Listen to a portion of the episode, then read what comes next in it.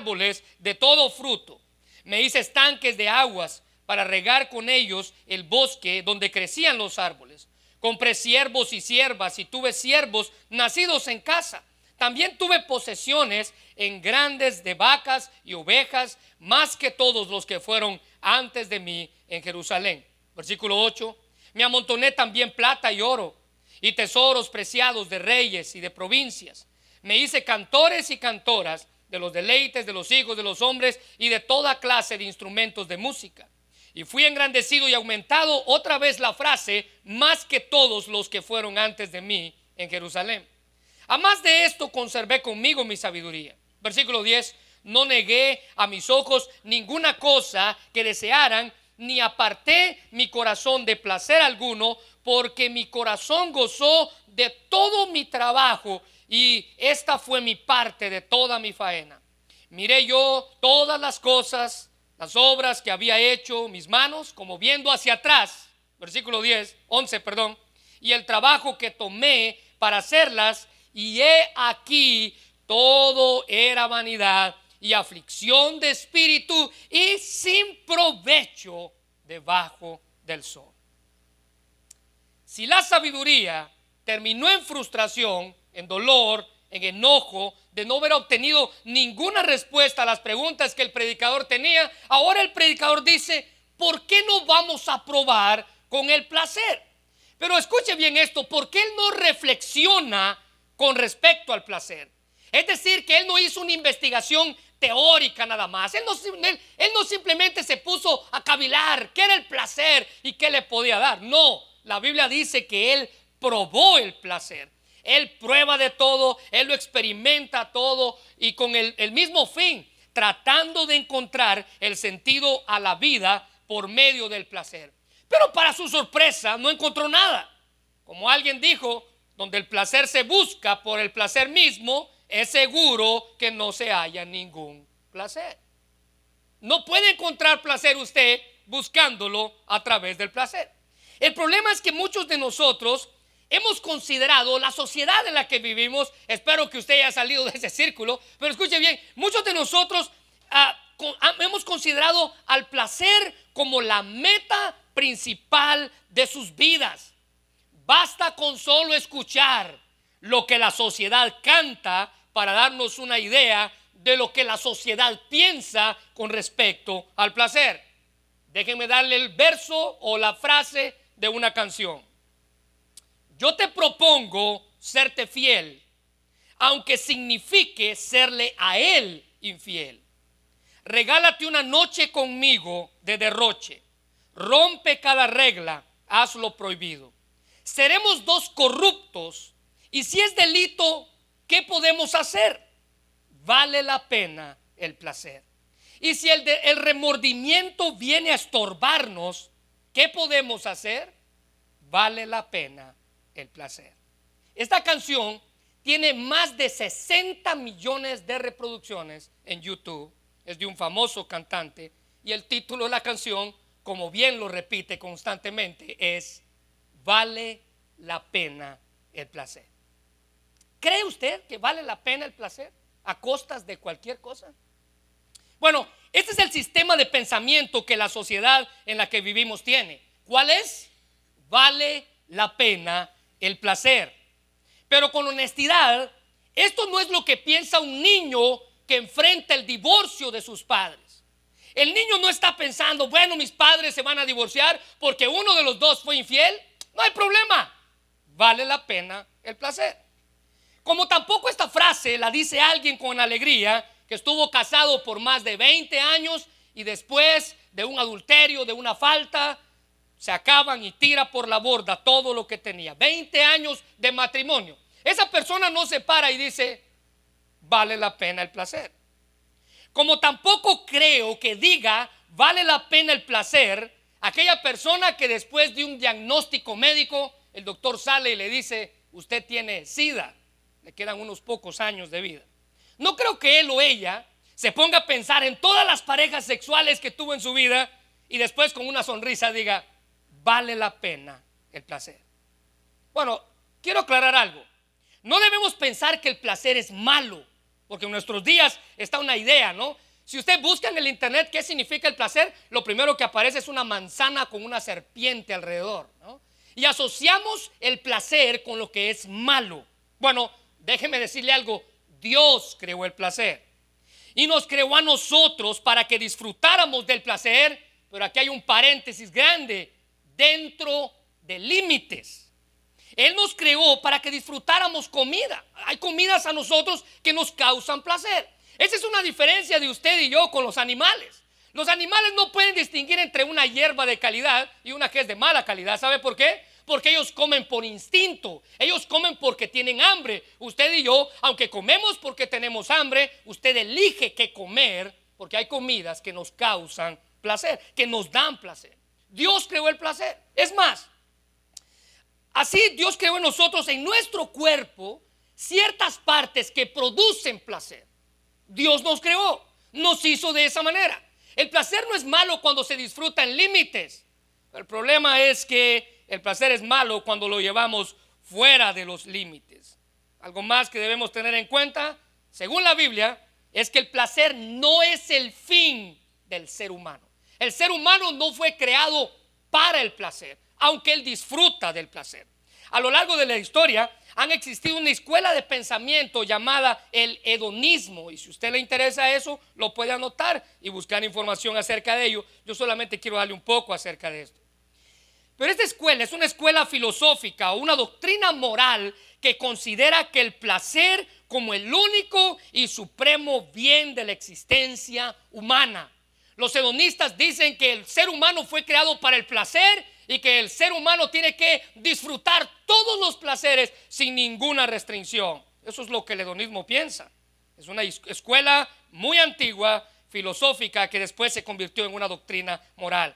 Su nombre, el nombre de hedonismo, proviene del griego hedoné, que equivale literalmente a placer. Hablar de hedonismo está relacionado con la búsqueda de los placeres meramente físicos. Su fundador decía el placer es el bien primario del ser humano. Pareciera que nada ha cambiado en nuestros tiempos. Seguimos pensando lo mismo. Una frase famosa en nuestra sociedad es, si se siente bien, hazlo. Ya sea en inglés o en español, la misma frase se traduce igual. Y constantemente están tratando de vendernos la idea de que si se siente bien, hazlo. ¿Ha visto los anuncios de la televisión? Si se siente bien, hazlo. ¿Ha visto los anuncios en el internet? Si se siente bien, hazlo. Por todos lados. El problema es nuestra confusión. Porque déjeme decirle que las cosas no son como se ven. Las cosas no son como se ven. Un hombre que siempre vivía por encima de las circunstancias, este hombre parecía que ningún día le hacía mal. Y con esto quiero explicarle que las cosas no siempre son como se ven. Él estaba feliz, iba a trabajar feliz, regresaba a casa alegre. Las personas que estaban a su alrededor no podían entender ni comprender el hecho de que él fuera siempre feliz. Seguían pensando que este hombre eh, verdaderamente te escondía algo, algo escondía para que él fuera tan feliz. Una mañana uno de sus compañeros en su descanso le dijo al hombre que siempre estaba feliz, ah, ahora sé por qué estás feliz. Tú tienes la vida hecha. Ayer en la tarde te vi por cierta avenida que estabas comiendo con una mujer muy joven y muy hermosa.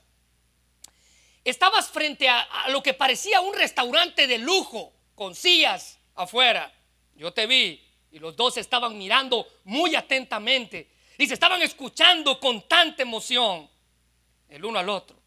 El hombre que siempre estaba feliz se inclinó para susurrarle en el oído de su compañero quien le estaba diciendo, mira, esto es porque tú estás feliz. Él, él le dijo, déjame decirte la verdad. Esa mujer joven es mi esposa, quien me estaba diciendo que me abandonaba ese preciso día por alguien más. Y eso que parecía un restaurante lujoso eran mis muebles que ella ya había sacado a la calle porque me había echado junto con todo lo que yo tenía. Bueno, las cosas no siempre son como parecen. Y esto es igual cuando hablamos del placer. Las cosas no siempre son como parecen. Recuerde que el placer no es malo y quiero que usted mantenga eso en su mente.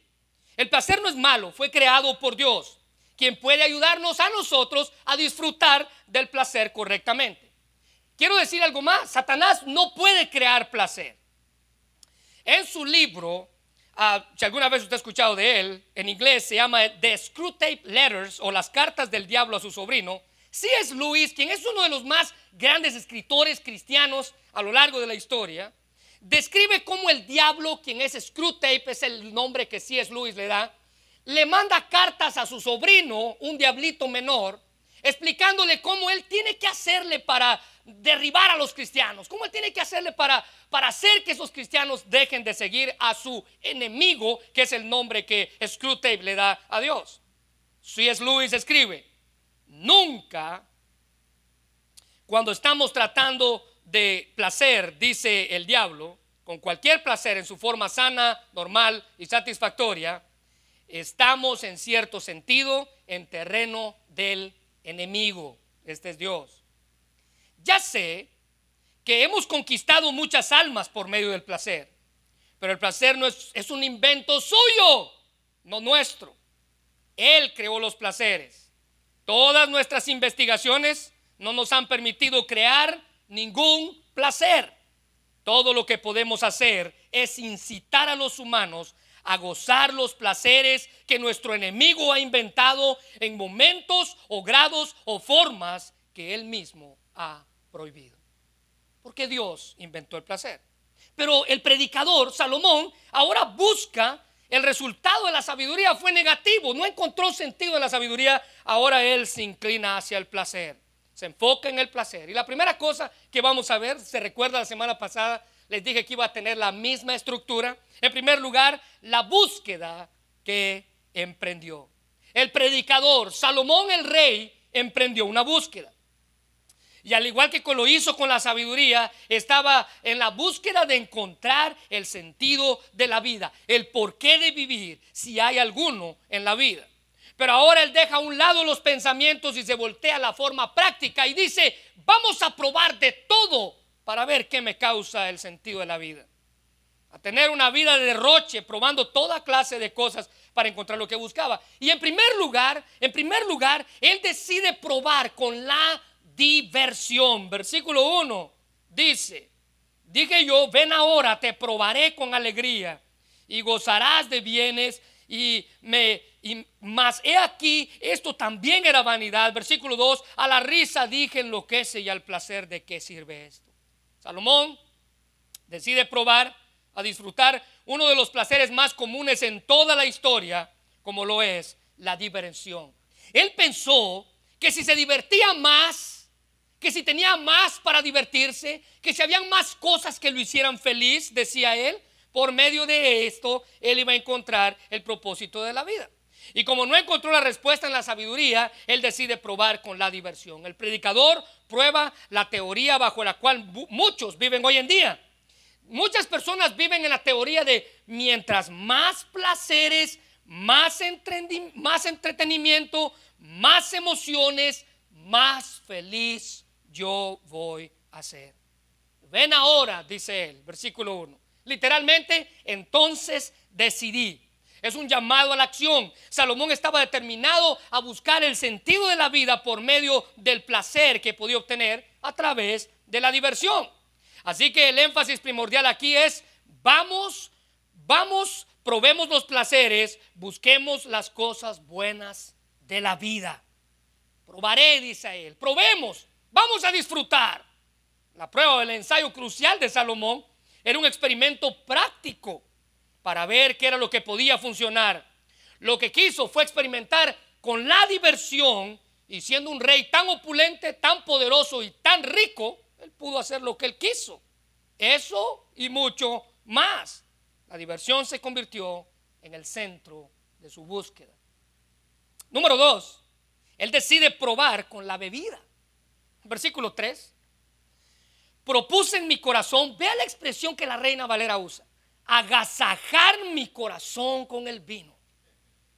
Se dio la tarea de ahogarse en borracheras y ver si de esa manera podía encontrarle el sentido a la vida. Él ahora dice, voy a experimentar el placer de la bebida. Note la expresión agasajar. Literalmente decidí alegrarme con el vino. Decidí beber mucho, dice otra traducción. Ahora Salomón estaba disfrutando los placeres que produce la bebida, entre comillas, pensando ingenuamente que en ellos iba a encontrar lo que las, con la sabiduría no había encontrado. Creo que en su afanada búsqueda no hizo nada más incongruente que esto. Tratar de llenar con el licor lo que no pudo encontrar cuando estaba sobrio. Siendo el hombre más sabio de la tierra, creo que no fue algo sabio lo que pensó e hizo. No estaba pensando ni actuando sabiamente. Proverbios 21, un proverbio que fue escrito por el mismo Salomón, dice, el vino produce burlones, la bebida alcohólica lleva la pelea, los que se dejan llevar por la bebida no pueden ser sabios. Y lo escribió el hombre más sabio de la tierra. Alguien dijo que cuesta mucho creer que los hombres de las más grandes habilidades, al igual que el ignorante, deban hacerse necios y locos simplemente por el gusto o excitación producidas por los licores fuertes. Y Salomón estaba cayendo en esa categoría. Vea otro proverbio que el mismo Salomón escribió. 21.17. El que solo busca la diversión siempre tendrá necesidad, pues nunca progresa el que ama el vino. Es decir, que en su búsqueda ni siquiera debemos pasar a la frustración. Él mismo se sentía frustrado. Pero en tercer lugar, él decide probar con las posesiones y el poder.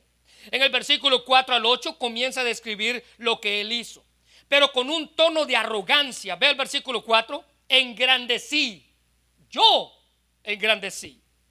Versículo 4, edifiqué, yo edifiqué, planté. Versículo 6, me hice. Versículo 7, compré. Versículo 7, tuve. Más que todos los que fueron. Versículo 8, me amontoné. Versículo 9, más que todos los que fueron. Con un tono de arrogancia, Salomón describe cuánto él llegó a poseer. Porque él no solo buscaba placer en las diversiones, sino también en los logros. Trató de darle sentido a la vida a través de la satisfacción de adquirir cosas. Un comentarista llamado Kittner dijo como si hubiera reaccionado exageradamente al volverse a los placeres fútiles, ahora se entrega a los placeres de la creatividad. Y cada una de sus construcciones fue, dice la Biblia, maravillosamente diseñada para impresionar a todos los que venían a verle. Casas, viñas, huertos, jardines, estanques. Las construcciones eran la manera de pasar a la posteridad y cómo él iba a ser recordado. ¿Ven esa casa? Esa casa la hizo Salomón. ¿Ven ese estanque? Ese estanque lo hizo Salomón. Él quería pasar a la historia. En Primera de Reyes capítulo 4, versículo 34 dice, y para oír la sabiduría de Salomón, venían de todos los pueblos y de todos los reyes de la tierra a donde había llegado la fama de su sabiduría. Demostró su, su poder al adquirir esclavos. Versículo 7. Compré siervos y siervas y tuve otros siervos que me nacieron en casa. Las posesiones de animales domésticos, al igual que las posesiones de personas, demostraban el poder que esa persona tenía.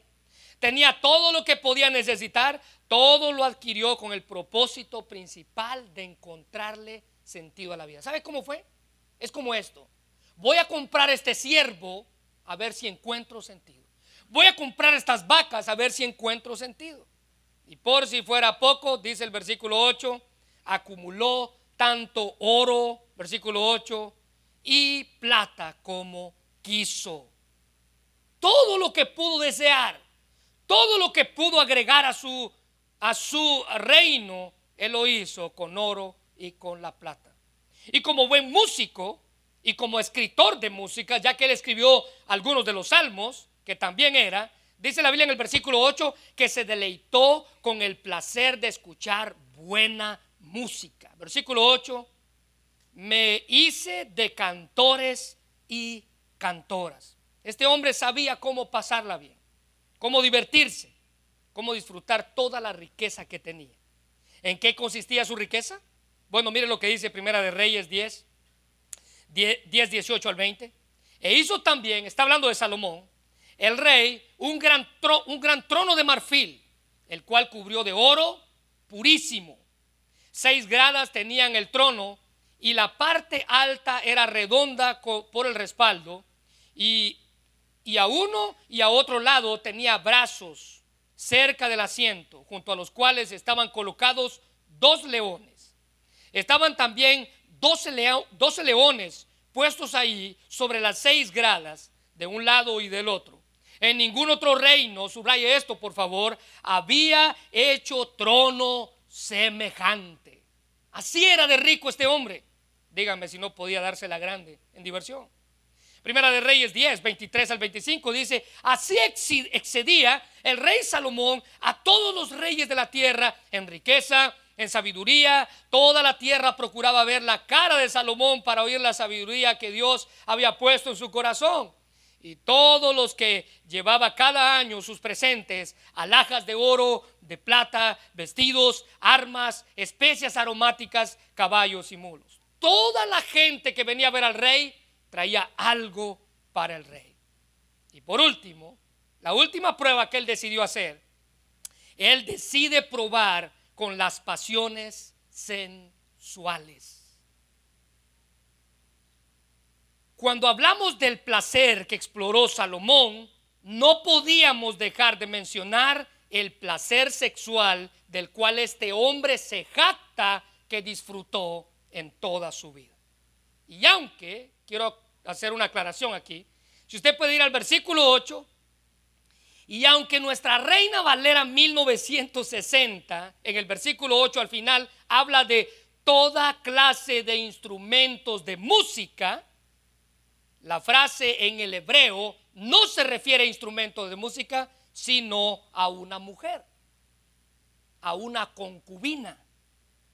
Así que cuando la Biblia dice que él disfrutó de toda clase de instrumentos de música, está hablando que él disfrutó de toda clase de mujeres. Eso es lo que significa. Si usted ah, quiere anotar eso ahí. Es más, ahí hay cinco diferentes versiones. Nueva traducción viviente dice, y tuve muchas concubinas hermosas. Ah, la traducción del lenguaje actual dice, pues tuve muchas mujeres. Dios habla hoy, dice, placeres humanos y concubina tras concubina. Palabra de Dios para todos, pues tuve relaciones con muchas mujeres y la nueva versión internacional, que es la que describe en sí todo lo que este hombre hizo, es formé mi propio harem. Recuérdese que cuando el hombre habla de sus mujeres, habla de 700 esposas y 300 concubinas. Y en una, de otros versículos dice concubinas hermosas. Este hombre tuvo un harem de mil mujeres para él. Pero no encontró nada. Quiso buscar en el placer sensual lo que la sabiduría ni todas las demás cosas que había probado le habían dado. Primera de Reyes 11.3 dice, y tuvo 700 mujeres reinas y 300 concubinas, y sus mujeres desviaron su corazón. Podemos decir tantas cosas de la vida del predicador, pero a pesar de las cosas que experimentó tratando de buscar respuesta a la interrogante que él tenía, cuál es el sentido de la vida, se dio cuenta que no había llegado a ningún lugar y quedó así como empezó, confundido y con más preguntas que respuestas. Segundo lugar, la frustración que experimentó. Ahora la frustración vino cuando a pesar de todos sus intentos, se recuerda la diversión, el licor, eh, las posesiones, el dinero, la fama, el poder, las mujeres, cuando se dio cuenta que después de toda su vida, ya siendo él anciano, no encontró respuesta a lo que estaba buscando. Porque el sentido de la vida, les he dicho, no se encuentra en un lugar, sino en una persona, en Jesucristo, nuestro Salvador. Y la verdad a remarcar es que la felicidad que da sentido a la vida la encontramos cuando no la estamos buscando. Déjeme repetir eso. La felicidad que da sentido a la vida la encontramos cuando no la estamos buscando. Es conocida la historia de un hombre que salió en busca de la felicidad y luego de andar mucho tiempo envejeció en su búsqueda. Y cuando envejeció y se vio ya grande sin poder seguir, en su eterna búsqueda, decidió regresar a su humilde vivienda. Dijo él, por lo menos voy a morir en lo que es mío. Pero para su sorpresa fue que en la puerta de su vivienda, abandonado, encontró un esqueleto. Era el de la felicidad que había venido en su búsqueda durante su ausencia. Porque el sentido de la vida, hermanos, no está en lo que se goza, ni en lo que se tiene, que muchas veces, como en el caso del predicador, solo nos conducen a la frustración y una frustración mayor. ¿Qué clase de frustración experimentó él? Bueno, con la diversión, se recuerda que fue la, primera prueba que él hizo, llegó a la frustración dándose cuenta que todo era locura. Mire el versículo 2, si es tan amable. A la risa dije, enloquece. La nueva versión internacional dice, a la risa la considero una locura. Y concluí que las diversiones son una locura. Mientras más diversión tenemos, no sé si se ha dado cuenta de eso, pero mientras más diversión tenemos, más aburridos estamos. Le voy a hacer una pregunta. ¿Alguna vez usted cuando era niño se aburrió? ¿Alguna vez? No, yo creo que no. Tenía de todo para jugar allá. Pero nuestros hijos se aburren con cada cosa. Le voy a dar otro ejemplo. ¿Se recuerda anteriormente cuando no existían todas estas plataformas de streaming y para ver películas y todo lo demás? Usted tenía que ver un programa de televisión hoy y esperarse hasta el día de mañana para ver el siguiente, el siguiente capítulo. Hoy se puede aventar todos los capítulos en menos de 3, 4 horas. ¿Se recuerda cuando veía la televisión? Eh, tenía que ver una película y la película era la que su papá eligiera para ver, no la que usted quisiera. Y hoy en día usted pasa más tiempo cambiando a ver qué película ve que lo que dilata viendo la, la película. Porque después que pone la película usted se duerme. Porque la diversión, dice el predicador, no es la solución a la falta de propósito en la vida. Él juzgó y vio en la diversión y las alegrías, era una locura total. Él dice, no sirve para nada. Cuanto más diversión tenemos, dice el predicador, más infelices somos. La invitación de Dios, hermanos, es a disfrutar una alegría, pero una alegría siempre, cualquiera que sean nuestras circunstancias. En Filipenses 4:4 la Biblia dice, regocijaos en el Señor, en el Señor, siempre. Otra vez digo, alégrense. Alégrense en el Señor siempre. Otra vez digo, alégrense. Con la bebida, él llegó a la frustración porque nadie puede encontrar el sentido en la vida en la boca de una botella. Por el contrario, lo único que se puede encontrar allí es dolor, problemas, pleitos. ¿Alguna vez usted ha escuchado de gente que tratan de ahogar sus problemas en el licor y para su sorpresa los problemas pueden nadar? Vuelven a salir de vuelta, todavía están allí. Ahora vea, Salomón escribió Proverbios 23, 29 al 32 y en él dice, ¿quién se queja? ¿A quién le duele? ¿Quién se mete en líos? ¿Quién gime? ¿Quién es herido sin razón? ¿Quién tiene los ojos morados? El que vive pegado a la botella de vino y anda mezclando bebidas. Versículo 31. Así que no te fijes en, el en lo rojo que se pone el vino, ni cómo brilla la copa, ni cómo baja suavemente, porque al final muerde como una serpiente, echa veneno como una víbora. Usted, si alguna vez padeció de este mal, sabe a lo que el escritor se refiere. Vea lo que él mismo dice en el versículo 33 al 35. Tus ojos mirarán cosas extrañas. ¿Alguna vez le pasó? Y tu corazón hablará perversidades. Serás como el que yace en medio del mar o como el que está en la punta del mastelero. La punta del mastelero es lo que está en el barco, lo más arriba, lo que está en el barco donde la gente está viendo dónde va a llegar a tierra. Versículo 35, y dirás, me hirieron, mas no me dolió, me azotaron, mas no lo sentí. ¿Cuándo voy a despertar? Y voy a ir a buscarlo otra vez. No encontró sentido en la bebida. Con las posesiones y el poder se frustró dándose cuenta que no importa cuánto usted pueda amontonar en este mundo, nada de esto podrá traernos el gozo y la satisfacción de haber alcanzado algo. El Salmo 127.1, y nota aquí interesante, que fue escrito también por Salomón, el Salmo 127 fue escrito también por Salomón. Él dijo, si Jehová no edificare la casa, en vano trabajan los que la edifican. Si Jehová no guardare la ciudad, en vano vela la guardia. Fue el mismo Salomón, el escritor de este salmo, exponiendo que no importa cuánto usted se esfuerce por trabajar, no va a disfrutar de nada si no es Dios quien trabaja por usted. Y por si fuera poco, el mismo predicador afirma en el versículo 2 del Salmo 127, pierden el tiempo ustedes, dice él, que se levantan temprano y se acuestan tarde para comer un pan conseguido con sufrimiento, porque Dios da a quien ama aún mientras éste está dormido. Es la bendición de Dios la que enriquece.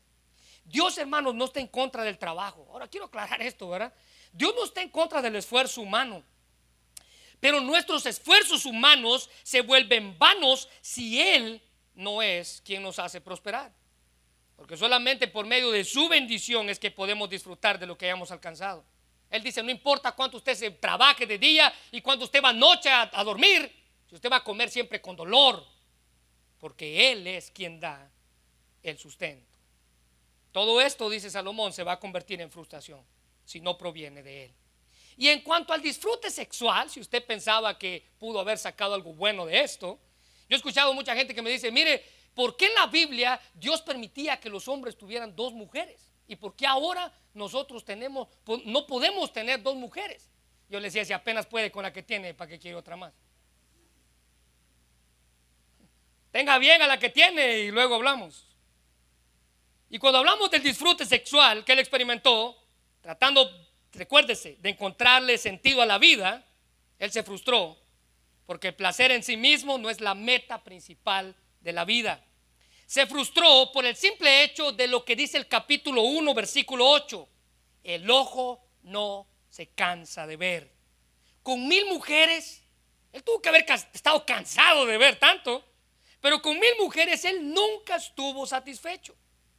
Esto es como aquel hombre que tiene una buena esposa y la cambia por otra, porque el ojo nunca se cansa de ver, nunca se satisface. Siempre hay algo mejor. El asunto con esto, hermanos, es que todas estas situaciones que el rey pudo disfrutar en su momento, sus mil mujeres, provocaron, les dije hace dos semanas atrás, la caída de uno de los reyes más opulentos del pueblo de Israel. Primera de Reyes 11, 3 y 4 dice, y sus mujeres derribaron, desviaron su corazón, y cuando Salomón era ya viejo, sus mujeres inclinaron su corazón tras dioses ajenos, y su corazón no era perfecto con Jehová su Dios, como el corazón de David su padre. En Proverbios capítulo 6, versículo 32, que también fue escrito por Salomón, pero al que comete adulterio le faltan sesos, dice la nueva versión internacional. El que así actúa se destruye a sí mismo. Y Proverbios 7, 22 al 24, que también fue escrito por Salomón, él dice, al punto, él describe al hombre que va de mujer en mujer tratando de buscar el sentido de la vida. Vea lo que la Biblia dice. Al punto se marchó tras ella como el buey va al degolladero y como el necio a las prisiones para ser castigado como el ave que se apresura a la red y no sabe que es contra su propia vida, hasta que la saeta traspasa su corazón. Ahora pues, hijos, oídme y estad atentos a las razones de mi boca. Quiso encontrar el sentido de la vida, pero lo único que encontró fue frustración, porque el sentido de la vida no se encuentra en algo, sino en alguien, y esto es Jesucristo nuestro Salvador. Por último, ya con esto terminamos, la conclusión a la que llegó. Salomón llegó a la conclusión de que todo lo que pudo experimentar con respecto al placer no lo llevó a nada. Estaba dando vueltas en el mismo lugar. Lo dejó en el mismo lugar donde comenzó. Capítulo 1 del versículo 2, del capítulo 2, perdón, del versículo 1 dice, y dije en mi corazón, ven ahora, probaré la alegría y gozarás de bienes. Vea, mas he aquí esto también era vanidad. ¿Se recuerda? Vanidad, efímero, vano, sin sentido, pasajero. Versículo 2 dice, ¿de qué sirve esto? ¿De qué sirve, dice Salomón, andar en busca de placeres? Nada de lo que experimentó pudo satisfacer la vida del rey más opulento, más poderoso y más sabio que ha existido en la historia. Lo tenía todo y nada de eso pudo llenar su corazón. Seguía teniendo el mismo vacío. El problema es que buscó en todos lados sin incluir a Dios en medio de su búsqueda. Matthew Henry dijo, Salomón pronto encontró que la alegría y el placer son vanidad. ¿Qué hace la alegría ruidosa y brillante, pero transitoria para hacer feliz al hombre? Los múltiples inventos del corazón del hombre para obtener satisfacción en el mundo y su cambio de una cosa a otra son como la inquietud del hombre con fiebre. Ni su grandeza ni su poder le pudo dar lo que andaba buscando. Mira el versículo 9. Fui engrandecido y aumentado más que todos los que fueron antes de mí en Jerusalén, mas de esto conservé conmigo mi sabiduría.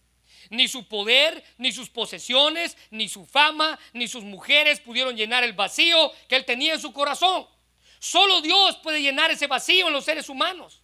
No importa cuán feliz usted piense que sea, si usted no tiene a Cristo, usted no tiene nada. Vea la vida del hombre más rico que experimentó todo. Versículo 10. No negué a mis ojos ninguna cosa que desearan, ni aparté mi corazón de placer alguno, porque mi corazón gozó de todo mi trabajo y esta fue mi parte en toda mi fajena. Incluso el mismo predicador sintió satisfacción en lo que pudo hacer. Dice él, descubrí que me daba gran satisfacción trabajar mucho la recompensa de toda mi labor. Pero llegó a la conclusión de que ni lo uno ni lo otro pudo hacerlo feliz. Versículo 11. Miré yo luego todas las cosas que había hecho, su trabajo, su placer, sus mujeres, su dinero, sus posesiones, su alegría. Miré yo todas las cosas que había hecho mis manos y el trabajo que tomé para hacerlas. Y aquí todo era vanidad y aflicción de espíritu.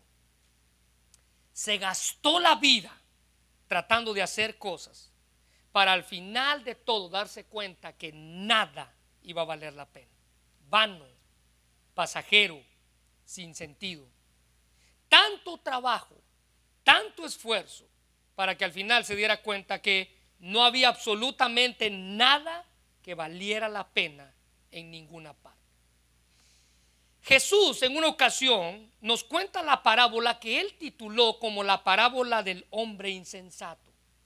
Un hombre, dice Jesús, que tuvo una heredad y que su heredad le dio la oportunidad de producir mucho, mucho, mucho más. Un hombre pudiente. Él dice en la Biblia que esta heredad le causó un problema.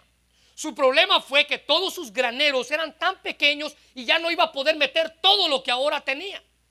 Tengo mucho, ¿qué voy a hacer? Dijo él. Él pensó en algo y dijo, ya sé lo que voy a hacer. Voy a derribar mis graneros que tengo y los voy a hacer más grandes. Unos donde quepan más cosas. Así voy a poder seguir amontonando más y más y más. Vea la filosofía de este hombre. Lucas capítulo 12, versículo 19 y diré a mi alma, alma, muchos bienes tienes guardados para ti, repósate, come, bebe, regocíjate. Vea qué clase de pensamiento, vea qué clase de filosofía este hombre tenía. Disfruta, disfruta, para eso estás trabajando. Disfruta todo lo que puedas. Pero él no contaba, dice Jesús, con que esa noche que él había construido todos sus graneros, y que había amontonado más y que ahora tenía más y que él ahora había decidido disfrutar, beber, regocijarse, reír, hacer todo. Dice Jesús, él no contaba con que esa noche iban a tocar la puerta y a pedirle su alma. Pero Dios le dijo, necio, versículo 20, esta noche vienen por tu alma y lo que has provisto y de todo lo que te has amontonado, ¿de quién será?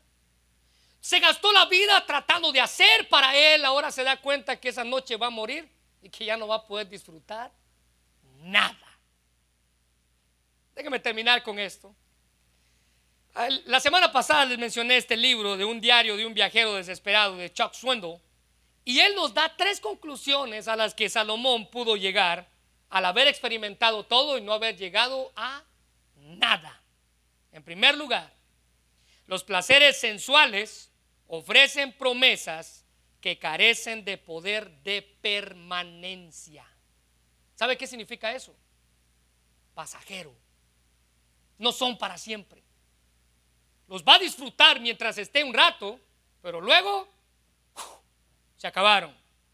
En segundo lugar, dice el doctor Suendo, los placeres sensuales ofrecen abrirnos los ojos, pero en realidad no ciegan.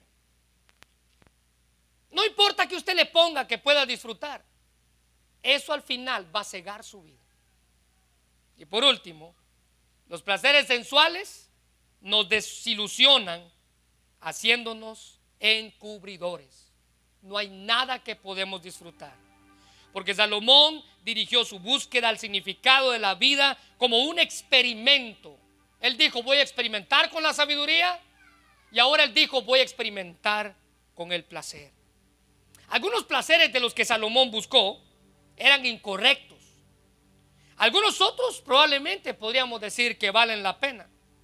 Pero inclusive los que valen la pena eran vanidad, porque él hizo del placer la meta principal de su vida. Debemos ver más allá, hermanos, de los placeres. Recuérdese, el moto con lo que la gente vive hoy es vale la pena el placer. ¿Es su meta principal en su vida? Buscar el significado o buscar a Dios, quien es el único que puede darle significado a su vida. No trate de buscarla en ningún otro lado. Recuérdese, el sentido de la vida no se encuentra en un lugar, sino en una persona. Esto es, en Jesucristo. Quiero invitarle a que cierre sus ojos. Señor, te damos gracias por tu palabra, Dios, y gracias por el privilegio de haber escuchado este mensaje. Señor, si hay alguien aquí que en cierta manera, en este momento, está luchando con algún placer erróneo que sabe que no está bien porque no está dentro de tus límites. Es hora que tú le muestres qué es lo que debe de cambiar en su vida. ¿Qué es lo que debemos cambiar en nuestra vida? Señor, habla nuestro corazón. Y muéstranos que no importa cuánto nos esmeremos por disfrutar las cosas en la vida si Jehová no edificare la casa, en vano trabajan los que la edifican. Y lo escribió el hombre que se dedicó a disfrutar de todo. Es que lo que pasa, hermanos, es que a veces llegamos a conclusiones que solamente la palabra de Dios, tu palabra, Dios, puede mostrarnos que estamos mal. Ahora te pedimos, que seas tú quien hable a nuestra vida. Si hay algún cambio que necesitamos hacer en ella, hazlo. Muéstranos qué cosas debemos de cambiar. Tal vez hemos decidido buscar suplentes. Hemos, hemos hecho a un lado tu presencia en nuestra vida y hemos dedicado a meter otras cosas, posesiones, alegría, diversión, algunos hasta bebidas tratando de buscar la felicidad y el sentido de la vida en algo que no eres tú. Pero nunca vamos a encontrar el sentido de la vida porque tú nos creaste para ti, para disfrutar de tu presencia. Y no importa cuántas cosas nos esperemos para hacer. Si no estás tú en medio de ellas, todo es efímero, vano como la neblina que se desaparece. Señor, si esa es nuestra actitud, nuestra actitud ha sido de hacerte a un lado a ti, seas tú quien nos vuelva a tu presencia. Porque eres tú el único que puede darle sentido a nuestra vida. Por eso te damos gracias. Hay alguien aquí, hermanos, que a lo mejor ha estado buscando en cualquier otra cosa, menos en Dios. Tal vez usted es de aquellos que se ha dedicado a hacer, construir su propio imperio sin mirar a Dios. Bueno, escuche la advertencia de un hombre que vivió hace cientos de años atrás. Y le dice, no vayas por ese camino. No vayas por ese camino. Porque al final de tu vida siempre vas a terminar en el mismo lugar. Qué triste sería eso. Qué triste sería que después de haber escuchado la advertencia, en un par de años usted esté en el mismo lugar, buscando el sentido de la vida en un lugar equivocado. Recuerdes, el sentido de la vida le encontramos en Cristo Jesús, nuestro Salvador. Señor, gracias por tu palabra y gracias por tu amor hacia nosotros. Bendice este mensaje. Ayúdanos, Padre, no solamente a disfrutarlo, sino a aplicarlo también, Señor. Y que desde el día de hoy podamos examinar nuestra vida y ver qué cosas necesitamos hacer a un lado. Invitarte a ti a que obres en ella. Gracias, Señor, en esta hora.